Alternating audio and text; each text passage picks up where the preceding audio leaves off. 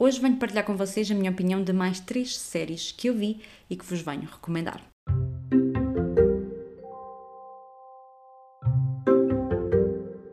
Olá a todos, espero que esteja tudo bem aí desse lado com vocês.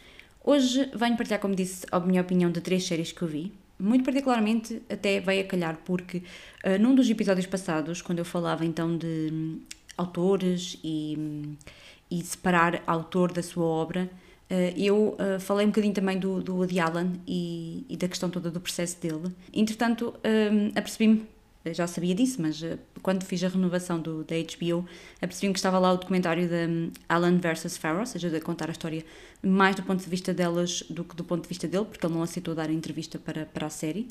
E portanto vi e, e venho aqui também partilhar a minha opinião sobre isso e também um bocadinho complementar um bocadinho aquilo que havia dito uh, nessa altura, e por acaso calhou bem, porque são três docu séries de documentários uh, sobre crimes uh, reais. Portanto, calhou bem, e eu fiz agora um combo para vos trazer a minha opinião sobre elas três. This is the story of two of the biggest stars in the world. The father is Woody Allen, writer, director, actor. The mother is Mia Farrow, his co star and mother of his three children. Say hi. Hi. My family was really close. It was an amazing childhood. But no matter what you think you know, it's just the tip of the iceberg. Woody Allen is one of the most prominent American directors. He was such a cultural figure. Woody Allen, Mia Farrow, that's the ideal power couple. Woody gave her everything she could possibly want. I was over the moon happy. But that's the great regret of my life. I wish I'd never met him. Mia reportedly has a video of their daughter Dylan explaining how Alan molested her. Could you give us a comment, Woody? Alan denies child abuse, but freely admits he's in love with another of Pharaoh's daughters, 21 year old Soon Yi. There was a stack of Polaroid pictures. All of them were of my own child. I remember struggling to breathe. I thought to myself, there has to be another side to the story. Pharaoh is accused of seeking revenge for Alan's affair with Suni. She was terribly upset. The report says Pharaoh may have coached the child to tell the story. Where did he touch you? You brought charges against me as an unfit mother. And I'm going to make them stick. This is a case unlike anything the state of Connecticut had confronted. All of the notes were destroyed. For the first time as an adult, I read the court documents. My reaction was well, holy shit. Everybody wanted to know how this was going to end. Ready? There's so much misinformation. It doesn't matter what's true. What matters is what's believed.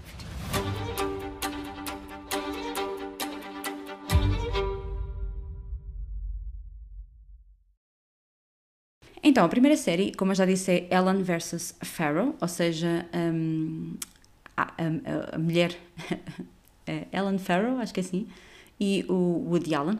Basicamente, e para quem não conhece a história, Mia Farrow, estava aqui a, a trocar os nomes, Mia Farrow.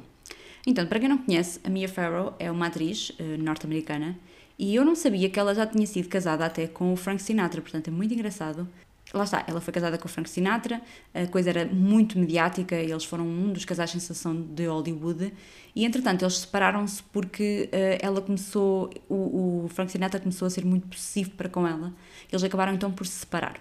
Na altura ela ficou sozinha, ela começou a adotar crianças, porque ela queria muito adotar crianças, queria muito ter uma família muito grande, e hum, entretanto no meio do, do meio de Hollywood ela acaba então por conhecer o Woody Allen, e, e, acabam por começar a ter uma relação uh, bem à distância. Portanto, ela vivia no apartamento dela, ele vivia no dele. Ambos conheceram Nova York a namorar, mas nunca viveram juntos, ou quer dizer, não viveram juntos ou não tinham intenções de viver juntos numa fase inicial. O que é que acontece? Eles vão, vão começando a ter uma relação um bocadinho mais profunda, ele vai começando a conhecer os filhos, decidem então até adotar crianças em conjunto, a dada altura têm um filho uh, biológico dos dois, e apesar de não viverem os dois no mesmo apartamento, eles começaram a partilhar muitos momentos em família, nomeadamente viagens e essas coisas todas. A dada altura da história, o, o Woody Allen já não estava assim muito bem com a Mia Farrow, e, e houve uma altura em que eles... Um, em que ela deixou as crianças em casa com as amas, não só dela, mas também de, de umas amigas, e ficaram todas a tomar conta dos filhos enquanto elas foram às compras. A dada altura do dia, ele chega e desaparece com a, a, a filha que, que o acusa de, de ter violado e desaparece durante uns 20 minutos. As amas não conseguem encontrar eles em lado nenhum. Um, chamam, chamam, chamam e eles não estão em lado nenhum. E, e eles, ela, elas até comentam com a Mia que eles desapareceram e que não a encontraram e que isso foi, foi muito estranho aquilo que aconteceu. Até que a mãe decide perguntar à filha o que é que aconteceu, onde é que ela esteve durante esse tempo, e ela acaba então por revelar à mãe que hum, onde é que esteve e aquilo que aconteceu, e, e portanto diz-lhe que o, o Woody Allen uh, teve um, atos sexuais com ela e que ela não gostou, mas que ele lhe disse que tinha que fazer aquilo e etc, etc.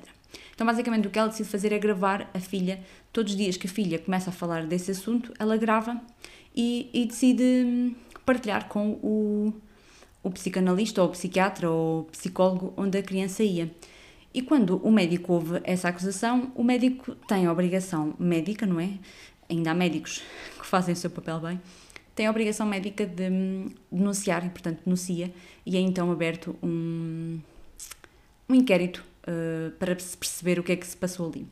Isto ao mesmo tempo que o Woody Allen começa então, uh, ou melhor, ao mesmo tempo que a Mia descobre que Woody Allen e, a filha, e uma das filhas mais velhas, a Sun Yi, que é uma. Eu nem sei qual é a origem dela, se é chinesa, se é. Uh, mas sei que é asiática, começam a ter uma relação sexual, portanto, eles começam a ser namorados. Isto porque ela um dia vai ao apartamento dele e descobre fotografias sexuais da Suni, que não era assim nada normal, porque basicamente quando ela foi para a faculdade, eles os dois começaram então a ter um, uma relação de namorados. E quando ela descobre isto, é também na altura em que ela descobre que ele supostamente andou a praticar atos sexuais com a filha menor. E, portanto, eh, para além de se abrir um inquérito em Nova York por causa do, do da relação com a Suni, porque ela era menor, tinha 17 anos, eu acho, à, à altura em que eles começaram a namorar, é também aberto um inquérito criminal no estado ao lado, porque eles tinham a casa, os apartamentos em Nova York, mas também tinham uma casa no lago ou no rio, no estado imediatamente ao lado de Nova York e, portanto, é aberto o processo crime lá. Então, basicamente, o que acontece é que são feitos dois processos separados e, e basicamente, pelo relacionamento com o Suni e essas coisas todas, não acontece nada, portanto, esse processo é, é à parte. Também em Nova York é aberto o processo de, de parentalidade, ou seja, de decisão de quem é que vai ficar com as crianças, porque ele eh, pediu a guarda para ele dos três filhos que eles tinham, o biológico e os dois adotados que ele também não ganha, portanto ele não, não ganha esse, esse processo, nomeadamente principalmente para com a menina que ele supostamente violou. E, e no processo de crime, no, no, no, ao lado, ele acaba então por manipular uh, os psiquiatras que fizeram um, as entrevistas com a menina, portanto, para perceber se ela estava a dizer a verdade ou não. E eles dizem que ela não está a dizer a verdade, portanto, que ele não fez nada daquilo mas o, o, procurador acaba então por querer perceber se é verdade ou não é verdade e acaba por querer ir mais à frente. Só que no momento em que chegou a altura de decidir se vão para o julgamento ou não, ou seja, se é indiciado ou não no crime, e que é preciso perceber se a menina pode ou não testemunhar em tribunal, ele decide praticamente que ela não pode testemunhar em tribunal porque seria muito eh, mal para ela testemunhar em tribunal e por isso uh, decide arquivar o caso. Portanto, eu não conhecia, não sabia de nada desta história, do que é que se tinha passado, porque eu, aquilo que eu sabia era aquilo que era transmitido nos mídias, que é ele nunca foi acusado de nenhuma uh, violação sexual e, portanto, ele é inocente. O que não é verdadeiro, eu nunca disse isto, eu, eu sempre disse que ele nunca tinha sido acusado. Não quer dizer que as pessoas sejam inocentes ou culpadas, porque eh, aqui em todo lado, ou pelo menos na maioria das democracias do mundo, nós somos inocentes até prova em contrário, ou até uma condenação. Portanto, aqui não houve nem uma coisa nem outra. Portanto, ele não é inocente, mas também ninguém conseguiu provar que ele era o culpado. E porquê que ninguém conseguiu provar? Eu fiquei um bocadinho desapontada. Eh, estava à espera de uma outra explicação para, para o caso dele ter sido arquivado, porque eu não, não conhecia todo o caso. Mas fiquei muito desapontada com o facto de o caso ter sido arquivado porque não quiseram colocar a criança a testemunhar. É um bocadinho. Eu teria ficado muito frustrada, porque a de ser verdade aquilo, não é? Eu teria ficado frustrada se tivessem chegado ao pé de mim e tivessem dito eu não vou avançar com isto porque a sua filha não vai conseguir. E é verdade, a criança podia chegar lá e dizer não, não é verdade, eu não inventei tudo. Uh, pronto, não é? O medo, o, o, os nervos do, do, que estava a passar ali. Claro que é, é, tudo muito difícil de se prever o que é que ia acontecer ali. Portanto, eu hum, Mas fiquei desapontada porque, como é óbvio, no, nós não podemos comparar sistemas judiciais, mas felizmente cá em Portugal nós eh, inventámos uma figura que se chama Declarações para Memória Futura. Eu já não sei há quanto tempo é que isto existe cá em Portugal, mas existe já há algum tempo, já há alguns anos, porque efetivamente para salvaguardar este, este tipo de, de, provas e de testemunhas, que são os menores uh, e também as vítimas de violência doméstica e de violência sexual. Cá em Portugal agora tem outro nome, auto, de, vítimas de crimes contra a autodeterminação sexual que é um termo muito abrangente e que até há bem pouco tempo hum, não existia, que era muito específico o crime, e agora é um crime mais abrangente, porque a nossa autodeterminação sexual pode ser muita coisa, não é? E portanto, todas as pessoas que, que estão a viver um momento muito frágil da sua vida, nomeadamente por, eh, por questões de medo, até de represálias, uh, ou de não ter medo até de falar em frente às pessoas, podem requerer, requerer uh, prestação de declarações para memória futura o que é que acontece? As pessoas vão, vão ao tribunal e perante o juiz, ou perante o procurador, ou perante a pessoa, nomeadamente se for testemunha para tribunal, terá que ser perante o juiz, irá dar o seu testemunho, eh, e os advogados também, não é? Mas de resto não estará mais ninguém a ver, nem os arguídos, nem testemunhas, nem familiares, ninguém. A sala está sozinha, só com as partes que têm que fazer perguntas, não é? E portanto, a pessoa testemunha, dá a sua declaração, faz, diz o que tem a dizer, mas salvaguardada, não é? salvaguardada de que a pessoa em si não vai estar a ouvir aquilo que ela tem para dizer. E essa, esse testemunho é depois passado no, no dia do julgamento para que pronto, o arguido também possa ouvir e, e possa querer falar ou querer rebater aquilo que foi dito, mas a pessoa já não é obrigada a ter que dizer as coisas naquele dia com os nervos uh, em frente à pessoa e por aí fora. Claro que pode sempre pode sempre pedir no dia para que a pessoa saia, não é? Para que não ouça. Mas pronto, é sempre os nervos de ir e, e ter que se tocar naquele dia e ter as pessoas todas, porque muitas das vezes existem pessoas a assistir e essas coisas todas. Por isso acho que os Estados Unidos são tão à frente, deveriam adotar este tipo de medidas para que as pessoas possam falar com alguma vontade, não é? Com alguma à vontade sobre este tipo de assuntos, para que depois esse tipo de, de testemunhos possa depois ser usado, uh, que não invalida, portanto eles, eles são prestadas de forma válida e é um, um, um sistema que ajuda muito, principalmente, por exemplo, os menores, uh, que sujeitar os menores a falar coisas em frente a quem violou ou quem maltratou e por aí fora é sempre muito difícil, mas também pessoas adultas que, que, que acabam por sentir sempre medo de represálias ou, ou, de coisas que lhes venham a acontecer. Por isso eu fiquei muito triste por a, por a justificação ser essa, não é? O que é certo é que por tudo aquilo que, que é apontado no documentário, e são, e são apontadas coisas muito válidas, tudo nos leva a crer que efetivamente ele cometeu cometeu. Um, Deixa-me sempre muito triste porque o documentário é muito, é muito inteligente, até o documentário, um, e mostrou que muitos dos atores de Hollywood, num, num ponto inicial até que defenderam Woody Allen, um, também muito porque ele deu muito trabalho e, e, e, fizeram muitas participações nos filmes deles, dele que tiveram sempre muita audiência, não é? E ganharam muitos Oscars. Mas também foi muito interessante ver que muitas das mulheres que na altura apoiaram-no, hoje em dia também eh, deixaram de o apoiar e apoiam então a filha dele, um, o que é sempre muito interessante. Mas também que não deixa de ser hipócrita, não é? Porque, no entanto, uh, eu, eu também não conheço muito a filmografia dele, eu vi muito pouca coisa dele. No entanto, aquilo que é apontado ao longo do documentário é que ele tinha uma fixação muito por jovens e por. Eh, aliás, até há um filme dele, acho que é o Manhattan, que eu já não tenho bem certeza, mas que é abordado no, no documentário, em que ele tem mesmo uma relação com uma rapariga de 17 anos, uh, enquanto ator, não é? No filme, uh, e que falam muito disso, de, dessa relação e, e como é que na altura isso não, não despertou curiosidade nas pessoas, ou como é que isso na altura não foi tema de assunto, de conversa, de. Não é? Uh, porque é que as pessoas se admiraram tanto depois? Estão a perceber? No entanto, nós também temos de ter consciência de que ele é um gênio enquanto realizador e que faz filmes muito interessantes e que é realmente um, um, realizador que é um gênio e, isso também é, é, não tanto abordado aqui, mas mais no, no, no, último documentário que eu vou falar aqui hoje, que é existe uma, uma coisa meio perversa na genialidade das pessoas, não é? Parece que quase todos os gênios uh, das artes ou, ou, qualquer um tinham sempre um lado meio perverso, não é? E tinham sempre alguma coisa que não batia certo em algum lado e, e é interessante ver porque, porque claro, não é? É, é óbvio que a coisa mais óbvia de se fazer era bani-lo completamente, como fizeram, por exemplo, com aquele ator do House of Cards, que é bani-lo completamente, inclusivamente os Estados Unidos fizeram um bocadinho isso, portanto, o último filme dele, que é aquele que, hum, que entrou o Timothée uh, Chalamet, nunca sei dizer o nome dele, ou a Selena Gomez, que inclusive doaram o ordenado que receberam nesse filme por causa de todas estas questões, uh, não, não,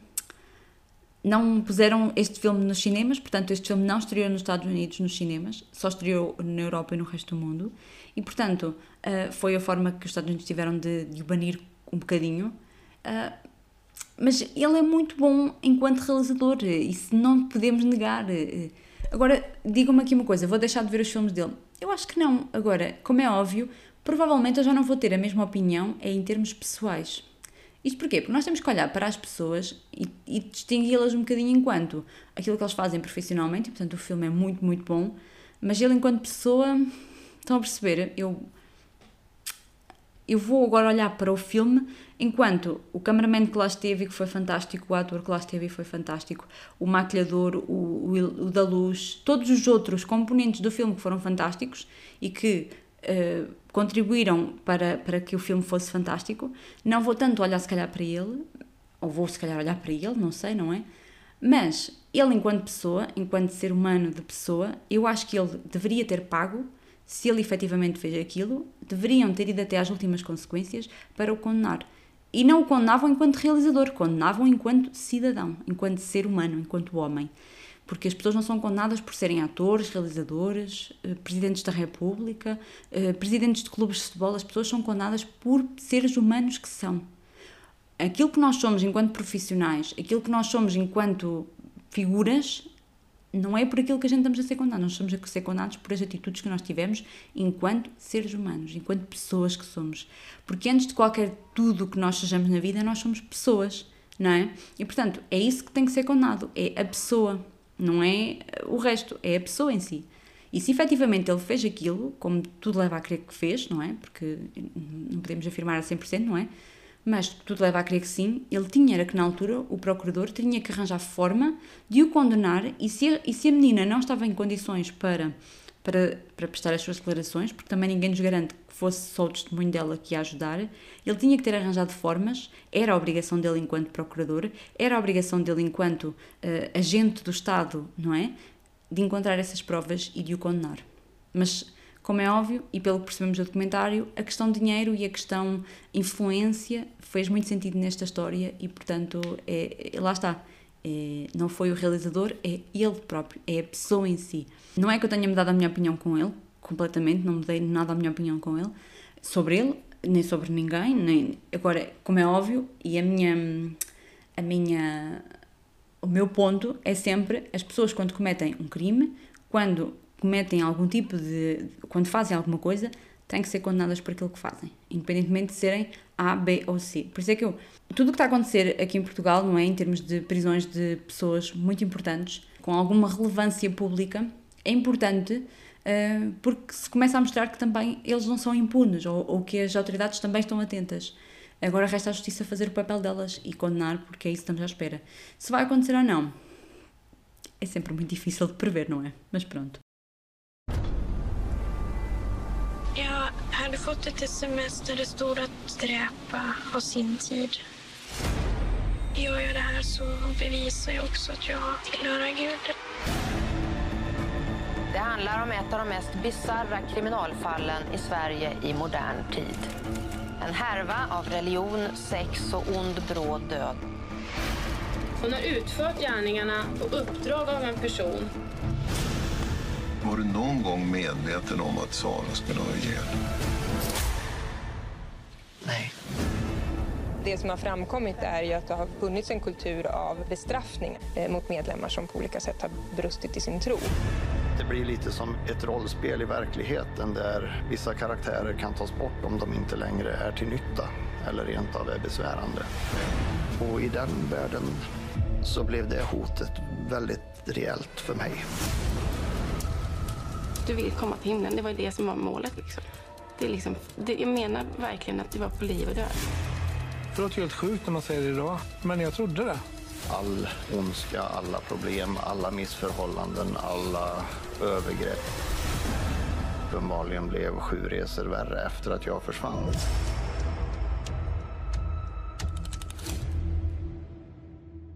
Pray, Obey, Kill. Era uma série que eu já estava muito curiosa para ver desde que ela saiu, Porque lá está, nós costumamos ver muito estes casos nos Estados Unidos e muitos dos documentários que nós temos é dos Estados Unidos. E, no entanto, começam a aparecer agora vários documentários de outros crimes que acontecem ao longo do, do mundo e que uh, nós começamos a perceber também que nem sempre a justiça é, é, é tão boa, não é? Muitas das vezes nós queixamos-nos da justiça dos Estados Unidos, que é isto, que é aquilo, e que chegam ao tribunal e que isto e que aquilo, mas no entanto, nós agora, por exemplo, estes dois documentários que eu vi, fazem praticamente as mesmas coisas e, e têm então ou piores investigações do que os Estados Unidos e, portanto, olhem, acho que é um bocadinho como em todo lado. Quando se tenta ir em busca de um culpado, não é? Vai-se, faz tudo para que a pessoa que confessa primeiro uh, seja então a condenada. Este documentário passa-se então numa pequena cidadezinha da Suécia, na cidade de Knutby, e basicamente nesta cidade existe então uma, uma pequena congregação pentecostiana, acho que é assim que se diz, uma congregação religiosa, e basicamente nesta comunidade de pouco mais de 100 pessoas, essa, pequena comunidade religiosa tinha, o, que, o que acontece nesta comunidade é, é que existe uh, uma grande hierarquia eh, nomeadamente por uma pastora, que, que é assim, o topo da cadeia alimentar, vamos dizer assim. E um dia esta comunidade é então uh, assolada por um crime. Uh, há uma, uma mulher que assassinou outra mulher, que tentou assassinar um homem, um vizinho, e que pertencia então a esta comunidade, e de repente toda uma investigação começa a acontecer então nesta comunidade uh, religiosa. O que é que acontece? Isto, isto, inicialmente para as autoridades era tudo um mistério, porque tinha uma mulher que tinha confessado ter assassinado então uma, uma mulher, que era mulher de um pastor, e, e ter assassinado também o, o, o, vizinho. E, e eles começam, têm que ir começar a pesquisar ou investigar o que é que aconteceu, como é que esta mulher apareceu ali para matar estas pessoas, o que é que aconteceu ali, e é então que eles percebem que eh, o crime aconteceu então no seio desta igreja pentecostiana e que a mulher que ela matou é então uh, mulher de um pastor que tinha um caso com a vizinha e, portanto, uh, ele matou o, o marido da amante uh, e que, basicamente, ele é então um dos pastores mais uh, importantes também na cadeia de, dessa igreja, nomeadamente porque ele era um, uma peça fundamental para com a pastora principal, que a dada altura da história desta igreja, é, ela intitula-se como a noiva de Cristo, e portanto ela é a, a mulher que vai casar com, com Jesus, e que vai então trazer paz para o mundo e que vai trazer a boa nova, quase como uma profecia, não é? Ela, no meio de, de tudo aquilo que ela prega na igreja, ela viu ou ouviu ou Deus deu-lhe esta profecia de que ela então é a noiva de Cristo e que vai então casar com, com Jesus. E para que ela chegue lá, ela diz aos seus um, paroquianos que terão que ajudar e terão que fazer todos os sacrifícios para que este casamento então aconteça e que as coisas resultem. Então, basicamente, o que aconteceu é que um, isto não se sabe, não é dito diretamente no documentário. Aquilo que eles acham é que esta figura principal, esta noiva de Cristo, ordenou que este pastor, em que a mulher foi assassinada, mandasse mensagens a esta rapariga para que ela fosse então matá-los, hum, para que eles pudessem então viver uh, a relação que eles agora tinham. Ele, o pastor, com a mulher, a viúva do vizinho, se isto é muito confuso. Ah, porque divorciar-se nesta comunidade era proibido e, portanto, eles tinham que arranjar uma forma de eles se conectarem, porque, porque pronto, é estranho, é confuso, é difícil de entender e eu também nunca vou entender estas religiões tão aguerridas, vamos dizer assim. Mas pronto, como a rapariga confessa e como ela incrimina também um bocadinho o outro pastor, eles vão presos um, e basicamente a história fica meio que resolvida aí. No entanto, os dois realizadores deste documentário, investigadores, começaram a investigar então pelo seu próprio pé e demoraram dois anos a investigar e a, fazer, e a montar este documentário, que está muito bem produzido. Eu gostei bastante do documentário, mas é sempre muito arrepiante perceber como é que uh, religiões tão efusivas e tão, como é que se diz, tão marcantes uh, podem ser tão prejudiciais para uma comunidade e para as pessoas. Porque, independentemente de nós termos a nossa fé ou de nós querermos impor a nossa fé aos outros, é sempre muito difícil. Nós, nós também temos que perceber que a, a religião não é suposto ser tão fanático, não é suposto haver tanto fanatismo, não é? E, e portanto custa muito quando isso acontece, porque as pessoas tomam decisões muito irracionais quando estão nesta, nesta loucura de, de de chegar a, a, Deus, a um ser maior, um, a que tudo corra bem na nossa vida e de repente a, a, a, comunidade religiosa deixou de ser uma comunidade religiosa para passar a ser uma comunidade que servia então esta pastora máxima e servi-la era servi-la de tudo, de bens materiais, de joias, de relações sexuais e por aí fora. Portanto, deixou de ser meio que uma religião para passar a ser uma devoção àquela, àquela pessoa. E então, basicamente, estes dois jornalistas acabam então por ir refutar tudo aquilo que a investigação fez na altura e por demonstrar que muito daquilo que foi feito na altura uh, foi mal feito, porque a reconstituição do crime foi mal feita, a investigação foi mal feita, as escutas telefónicas ou a verificação dos telefones foi mal feita, e eles foram descobrindo uh, que a história podia ser um bocadinho diferente e que os culpados podiam não estar presos ou podiam não ser aqueles que foram uh, presos. E, portanto, é uma série muito interessante desse ponto de vista. O último episódio, a última parte do episódio, para mim foi, foi chocante, porque a revelação que é feita, apesar de eu já estar a pensar nela há algum tempo, é muito uh, arrepiante ver a pessoa que a faz uh, fazê-la da forma como faz. E portanto, não sei se vai haver uma segunda temporada, porque isto foi gravado há pouquíssimo tempo. Porque a rapariga que matou e confessou, ela nunca tinha dado uma entrevista para, para um órgão de comunicação social e, portanto, foi a primeira vez para o documentário. Isto foi agora em 2021, portanto, não, 2021, 2020, finais. Portanto, foi agora na pandemia que ela decidiu então dar esta, esta entrevista, porque foi quando finalmente se conseguiu ver livre de toda esta culpa que ela tinha em si. E portanto é muito arrepiante ver. E é muito interessante ver como é que as pessoas, não é? Depois de saírem destas religiões, olham para trás em retrospectiva e percebem o quão manipuladas foram e o quão manipuladas estavam não só por elas, mas também por aquilo em que elas acreditavam e as pessoas que estavam à frente de tudo aquilo.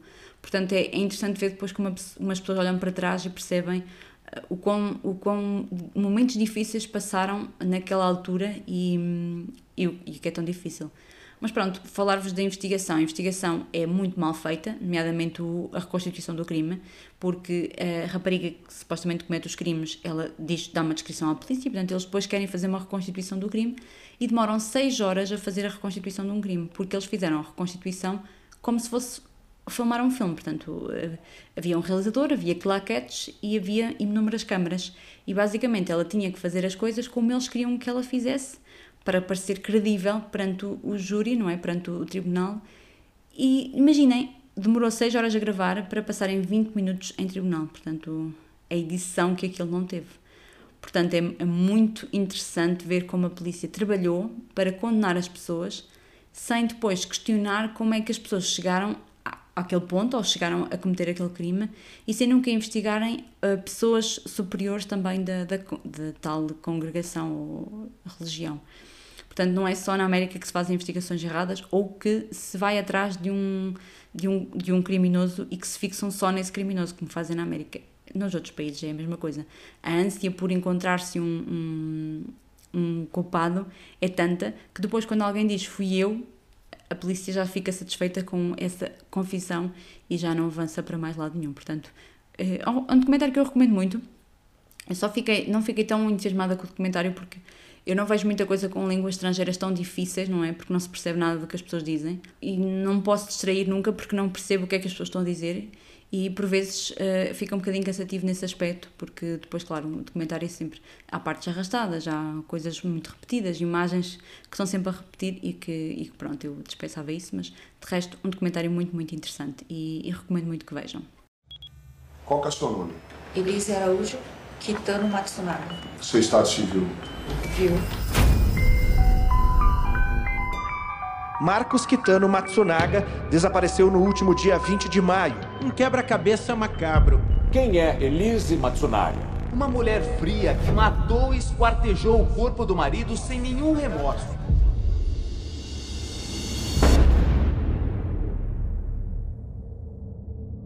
O Marcos era muito carinhoso e eu gostava verdadeiramente de estar ao lado dele.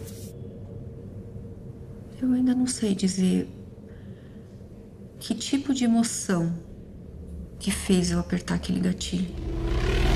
O desespero a levou a essa série de decisões equivocadas. Ela foi ao escritório, ela falou que o marido dela estava desaparecido Onde foi o último local que ele foi visto? Ah, saindo do nosso apartamento. Determinei que fosse até o prédio buscar as imagens. Bingo. Uma mesma história pode ser tratada de duas maneiras completamente diferentes. Ela construiu uma versão que era clara um crime passional. Vingança, medo de perder a vida de princesa que ela tinha. Ela matou por dinheiro mesmo. Óbvio que não foi por isso. Óbvio. Ninguém mata a galinha dos ovos de ouro. Ninguém. Essa expressão, ela não foi inventada. Ela foi inserida no processo por várias testemunhas, que ela vivia uma vida de princesa. Quando que seu casamento começou a desabar? Eu descobri que ele tinha outra há dois anos atrás. Aí ela se transformou efetivamente numa pessoa extremamente perigosa. Meu medo maior é quando ele falava que eu tava louca e que ele ia me internar. Fez da gata borralheira uma princesa. Não tem essa explicação. Filme de terror mesmo. O corpo fala. Ele me disse tudo. O julgamento da Elise foi extremamente machista. Elise Matsunaga, enfim, será levada ao júri popular. Um dos maiores julgamentos de São Paulo. Crime passional, como sugere a defesa, ou um assassinato premeditado? Qual narrativa ia vencer?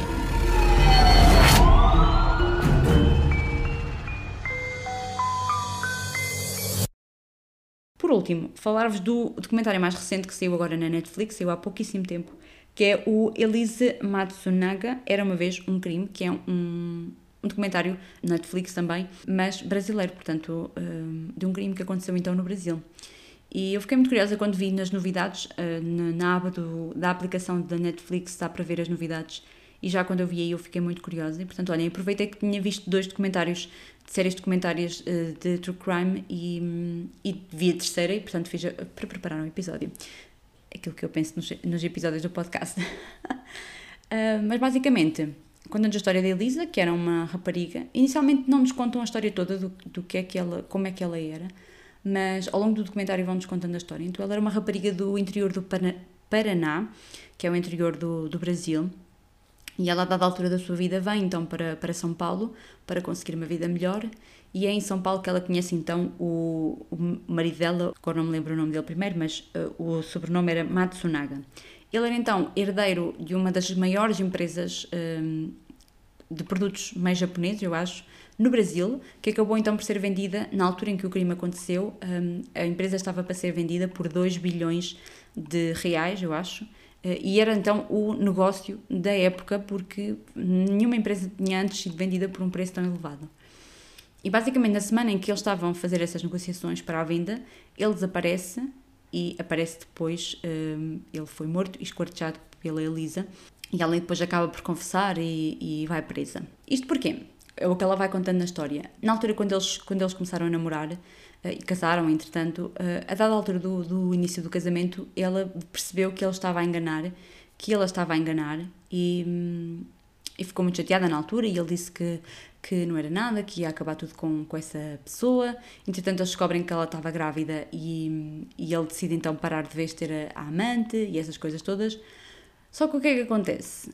A dada altura de, da sua vida, já a filha tinha nascido, ela percebe que ele poderá então ter outra, que ele começa a ter o mesmo comportamento que tinha antes. E contratam um detetive privado e descobrem que ele está mesmo a, a traí-la. E pronto, ela quando regressa que ela tinha ido ao, ao Paraná, né, visitar os familiares, e quando ela regressa, uh, nesse dia à noite, uh, a coisa acontece.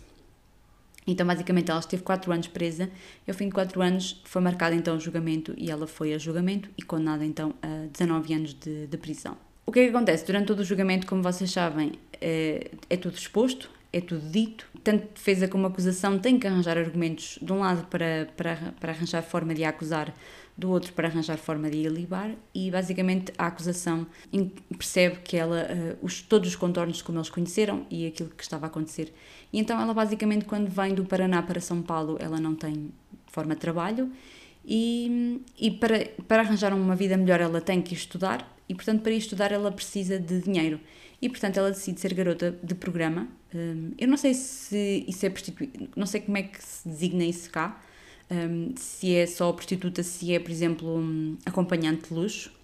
Mas pronto, ela tinha os, os seus serviços publicitados uh, num site.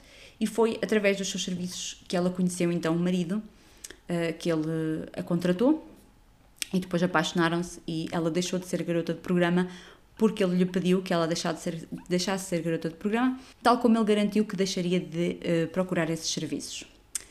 E basicamente uh, todo, o, todo o julgamento, e portanto da parte da acusação, todo o julgamento é virado para que ela fosse intitulada como uma princesinha, a rapariga que veio do nada e que foi tirada do nada por ele uh, e que se tornou uma herdeira milionária ou uma mulher milionária porque eles tinham, muito, para além de ele ser herdeiro dessa empresa, ele tinha um arsenal de armas em casa, portanto, no valor de muito dinheiro, tal como um, uma, como é que eles disseram, um, tipo um local onde eles tinham charutos uh, assim também muito caros e também tinham uma adega de, de vinhos muito cara, uh, com vinhos que eles tinham para, para também comercializar, eles iam começar a ter também o um negócio de vinhos.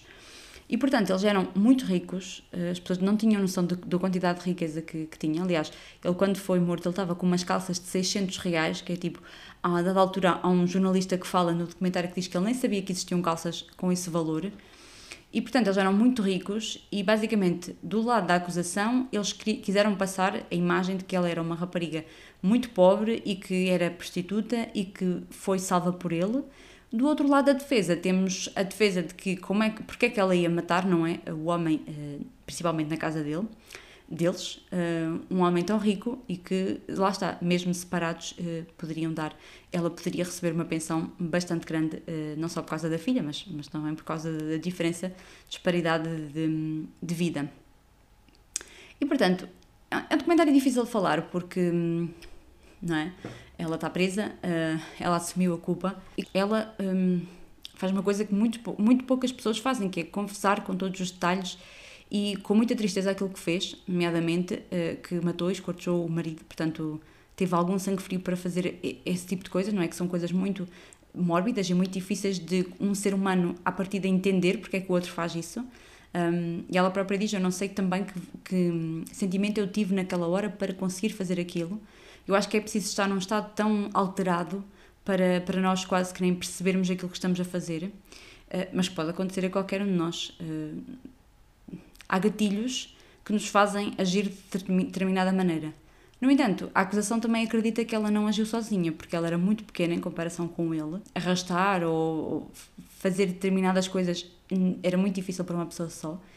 E ela também não desmente. Ela diz que foi só ela, mas diz também que há segredos que ela vai levar para o túmulo. Portanto, há coisas que ela não contou e que não irá contar. Portanto, e provavelmente há, há detalhes de tudo aquilo que nunca ninguém irá saber porque ela também nunca irá contar e portanto é, é sempre muito difícil de é, para já é difícil de ouvir estas histórias porque nós nunca acreditamos que isto possa acontecer não é e nunca acreditamos que isto possa acontecer desta forma uh, e por outro também não como se costuma dizer em, em, num ditado português não sei se, se diz mais mais algum lado nós não sabemos o que se passa no convento só sabe quem lá vai dentro não é? Portanto nós não sabemos o que é que se passava ali naquela relação, porque é muito fácil ter um amigo dele a falar no, no documentário e dizer que ele não era violento e que ele era um amor de pessoa e que isto e que aquilo, quando na realidade ele se afastou deles e de repente ele tinha um arsenal de armas em casa, ele fazia caça, ele, ele, ele continuava a, a, a contratar garotas de programa,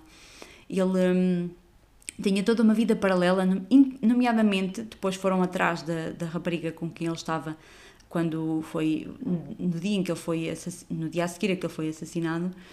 E, e essa rapariga disse que ele tinha oferecido um carro que tinha-lhe oferecido dinheiro e que e, supostamente ele disse-lhe que ia se separar da, da ex-mulher, não é? Da mulher, um, para que eles fossem então juntos para os Estados Unidos. Que foi basicamente o que ele disse à Aline, quando, à Alice, quando se casou com ela, nomeadamente que se separou da anterior mulher e, e, e ficou com ela. Portanto, há, há um determinado tipo de, de, padrão de acontecimentos que levam a crer que ele também não era aquela pessoa que aparentava ser. E, portanto, é sempre muito difícil nós falarmos das coisas quando só temos aquilo que os mídia ou aquilo que os tribunais nos dão e quando não, não sabemos o que é que se passa efetivamente lá dentro. Por isso é que, por exemplo, é muito difícil e muito duro nós acusarmos logo à partida uma pessoa quando não temos as provas efetivas. E por isso é que as pessoas têm que.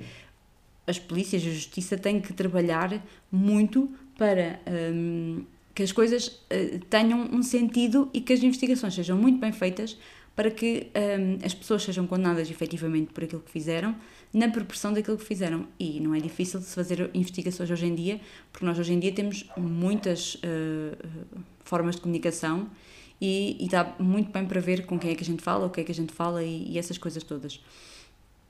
E portanto, olhem, apesar dela ter uh, assumido a culpa, não é? ter confessado aquilo que fez, eu também acho que ela provavelmente teve uh, algum cúmplice e que não quer revelar quem é, não é? Nomeadamente porque não quer. Imaginem que é alguém próprio da família dele ou assim, e não quer estar a. Não sei, olhem. Se foi ela sozinha, tam também teve muita frieza para fazer sozinha. Um, se foi com alguém, também tiveram muita frieza para deixar levar com as culpas todas em cima. Mas pronto, é, é interessante ver, lá está. A reconstrução do crime, neste, neste caso, também foi muito mal feita. Todas as teorias foram muito mal apresentadas e, por isso mesmo, não é só no, nos Estados Unidos que existem uh, investigações mal feitas ou condenações mal feitas, em todos os outros países isso acontece porque lá está. Um, há polícias que trabalham melhores que outras, há procuradores que trabalham melhores que outros. E, e, há todo um mediatismo que se criam à volta deste tipo de casos que não ajudam a que os casos sejam resolvidos. E, portanto, muitas das vezes as coisas também não, não acontecem ou não correm tão bem porque os mídias também não ajudam, as familiares também não ajudam e por isso mesmo, quando este tipo de coisas acontecem, toda a gente deve ajudar e não desajudar. Portanto, toda, todas, todos os lados têm que trabalhar em consonância para que as coisas funcionem e, e claro, ir-se à procura de quem cometeu este, estes crimes. Portanto, três documentários que valem muito a pena serem vistos. Recomendo-vos muito. Eh, se tiverem assim mais algum receio de ver isto ou se ficam a pensar muito nestas coisas, aconselho-vos a ver assim mais de manhã para irem digerindo ao longo do dia.